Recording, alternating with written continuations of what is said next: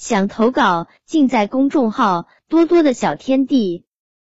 吃辣表演，任子琪啊，好辣，好辣！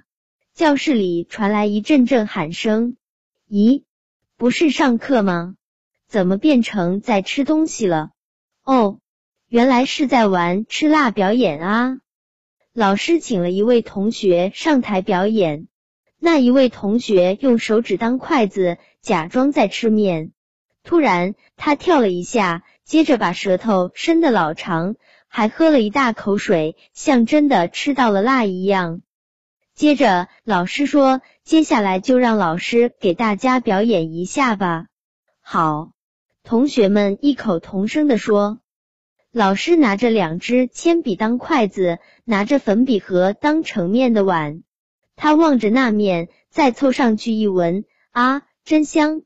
然后挑起面吹了吹，便吃了下去。